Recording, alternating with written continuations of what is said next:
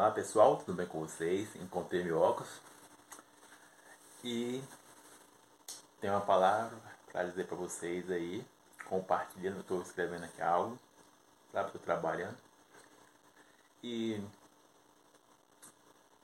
quero compartilhar com vocês algo do meu livro que serve por dias atuais e das situações que estamos passando, sabe? Há tempos atrás eu postei uma frase junto com Gideão e o Brasil. E eu falei o seguinte ponto. O Brasil não precisa de uma multidão descompromissada. O Brasil não precisa, sabe, de uma multidão que vai fazer isso e aquilo. Sabe, o Brasil não precisa de uma multidão que vai fazer isso. Ele precisa de pessoas compromissadas, leal, que bate no peito, não, eu tô contigo e não abro mão. Entende? Não é apenas algo, é, digamos, é, questão de eleições de quem ganhar a cadeira da presidência, sabe? Tem, tem muito algo a mais que isso, entende? Então, por essa razão, estou aqui, sabe, para compartilhar isso com você, que serve não somente nas questões políticas, mas também questões sentimental, familiar, profissional, vida com Deus em qualquer aspecto. Diante disso, antes de começar a mensagem, você que está me ouvindo internacionalmente, rapaz, Jesus da cara, nem, nem pintei o cabelo aqui. Ah, mas vamos continuar aqui. É, Sempre digo, todo aquele que faz o sinal da cruz está dizendo, eu crucifico a minha vontade pela vontade de Deus. E quando eu menciono isso, estou dizendo, seguir o padrão de Deus, seguir o padrão da Bíblia, seguir a orientação da vontade boa e perfeita de Deus. Você que está me ouvindo em casa, no trabalho, seja você de mais idade, vendo esse belo rosto do Raimundo e ouvindo essa voz seja no Spotify ou no YouTube. Então, lembre disso, Lucas capítulo 22, dois patinhos na lagoa, Lucas 22, sabe? O número edificante no mundo natural e no mundo espiritual, sabe? Serve em qualquer aspecto esse número. Lucas capítulo 22, verso 40 adiante. Seja feita a vontade de Deus. Não é se Deus quiser. Lembre disso que eu falei. Seja feita a vontade de Deus, boa e perfeita. Então preste atenção nisso aí. Diante disso, agora sim, vamos para a nossa mensagem. Que eu não vou demorar muito. Quero ser bem rápido aqui. Não vou fazer muito grande, não. Sabe? Então, lembre de algo que eu falei lá nos vídeos anteriores sobre a Gideão e o Brasil. Tá? E dentro disso, o que eu quero compartilhar do livro que eu estou escrevendo, que é o Spoiler, sabe? É um livro, não é grátis. Lembre-se que eu tenho uma plataforma de livros grátis, mas esse livro que eu estou me dedicando, ele é pago, sabe? Que eu vou publicar ele. E aí, dentro de, de um, do contexto que eu estou escrevendo, eu escrevi uma frase e um contexto disso é sobre questão do medo. E hoje em dia todos nós, sabe, sentimos medo de qualquer algo. Seja questões sentimental, financeiro, em tudo, sentimos medo. Porque o medo faz parte, sabe? Depois do pecado entrou no, no corpo humano, Agora ele está ligado com o corpo humano, mas antes não fazia parte, o medo não fazia parte do que Deus projetou para o homem. Mas depois do pecado, as coisas se desandaram, entende? Então o medo e a coragem andam juntos. Diante disso, o que eu quero dizer com você que está me ouvindo, seja você Pedro, Tiago, Joaquina, Larissa, Natália, Augusto, Mateus, Felipe, Marcela, André, Joaquina, os nomes que está vindo na minha cabeça nesse momento é o seguinte. Há um impasse entre covardes e medrosos. Você pode falar, mas Raimundo, medrosos e covardes são as mesmas coisas. Você pode dizer isso, ah, Raimundo, tu tá tirando essa ideia, essa coisa do é muito sem sentido, sem anexo. Eu vou provar para vocês que tá me ouvindo aí, seja você de mais idade, que não são as mesmas coisas. Eu tô falando isso por experiência, sabe? E, e você também tem relatos da Bíblia. E por isso eu estou aqui para trazer clareza dentro da verdade. Então, você, é, como eu disse, há um impasse dentro do medo. Os covardes e os medrosos. Então, eu não tenho nada para escrever aqui, mas focalize na, na minha mão. Aqui, ó, focalize na minha mão. Covardes medrosos. Primeiro ponto, dos covardes, sabe? Eles até têm medo. Eles têm medo sim, mas eles não querem saber de nada. Vou te provar isso para você entender. Ó. Os covardes, eles até têm medo de, de, de ser preso, de ser, fazer isso quando eles espancam alguma mulher, Estou trazendo para você o contexto, para você entender. Ó.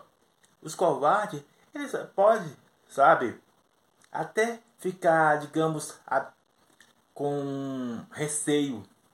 Mas nada impede deles fazer algo. Entende o que estou dizendo? Um, um sobrinho maltratar a, a avó. Seja isso em qualquer aspecto. Então, percebe-se isso que os covardes, eles faz tanto no, no aspecto destrutivo quanto no aspecto construtivo. Aquela pessoa que, não, caraca, eu tô com medo, mas eu vou, sabe? Eu vou, eu vou falar isso aqui, ó. Não quero nem saber. Entende? Ele tá, ele tá com medo, tá ressentido, mas não, cara, não é assim dessa forma, não. Se tu fazer assim, tu vai tu vai se rebentar, cara. O cara pode até perder amizade, pode perder isso, isso, pode perder seguidores, pode perder tudo. Mas, não, a posição é essa assim, ó. Mas se tu não quiser seguir, ó, né, não é meu problema. Entendeu? Sabe, é aquela pessoa que vai lá no chefe e fala assim, ó, chefe, não é assim assado, é assim, assim. Entende? Então, compreende que o covarde, ele tem um receio sim, de medo, mas nada impede. Mostrei para você, na literalmente, que o covarde, se você já viu na televisão, na internet ou em qualquer lugar, eles não têm limites, sabe? Eles são leal, sabe? Eles, eles vão e pronto, acabou. Diferente dos medrosos os medrosos, eles, sabe? Vou falar isso bem na lata. Coloca o rabinho a pé das pernas. Qualquer coisinha que for, é, digamos, algo de ruim para eles, eles pegam o beco. Eles pensam primeiro neles. Eles primeiro pensam nas suas necessidades. Primeiro, eles, eles querem. Eles percebem isso. Os medrosos é aqueles que, olha, não, vai na frente lá. Se alguma coisa acontecer, ó, eu pego o beco. Algum momento você já percebeu isso? Não, não vai, vai tu primeiro. Se der certo, eu vou. Se não der certo, eu. Opa! Esse é os medrosos. Eles aproveitam de terceiro para se alimentar e para sugar. Eu não sei qual a classe que você se encontra nesse momento que estamos vivendo hoje, nessa nação do Brasil, seja no aspecto espiritual ou no aspecto natural. Mas é importante você decidir. Em qual lado que você se encontra? Dentro dos covardes, que vai até o fim? Não, olha, eu, eu sou do Brasil aqui e no meu Brasil, no meu turno, como diz a minha igreja, a ministra da fé, no meu turno não. Sabe, se alguém falar algo, olha, eu posso perder, perder seguidores, ah, se o fulano de tal quer me bloquear, quer isso, aquilo, tá, tá tudo bem, sabe? Mas no meu torno, hashtag não, entende? Diferente do medroso. Ele, ele fica acuado, fica incubado. Não, gente. Eles, eles usam até o argumento de, de espiritualidade de, ou de religião, né? Ah, rapaz, que igreja não Igreja não pode interferir na política. Igreja, já viu essa conversa? Essa narrativa? Não, pastor e bispo, sabe, não pode envolver com a política, não pode se posicionar. Tem que cuidar das ovelhas, tem que cuidar é dos seus dos seus e pronto. Você compreende o que estou dizendo? Eles aproveitam aproveitam de terceiro. E nesse caso, lembra que eu falei? De Gideão e o Brasil está na mesma situação. Brasil e Gideão estão tá na mesma situação. Aonde estarão você entre os medrosos que foram embora, que não assumiu a responsabilidade que falou: olha, eu vou batalhar essa guerra, nem que custa a minha vida. Os que, os que ficaram, falou: olha, nem que custa a minha vida, eu vou batalhar essa e vou ganhar essa vitória. Os que ficaram foram leal. E os que saíram estava na base de, de, de pessoas fiel, de uma ordenança. Eu expliquei sobre isso, entre os fiel e o leal. E é importante você entender sobre isso, lá nos vídeos anteriores. Então, lembre disso. Que o, o fiel, ele cumpre ordem, mas porque está ligado a um complemento daquilo que ele vai receber, entende? Diferente do leal. Ele cumpre a ordem, independente daquilo que ele vai receber por causa de um princípio, de um caráter, de uma missão, de algo edificante, de algo saudável que vai gerar lá no futuro, independente das situações que ele passar, ele vai adiante. Então lembre disso, para que assim você fale, opa, eu estou na classe,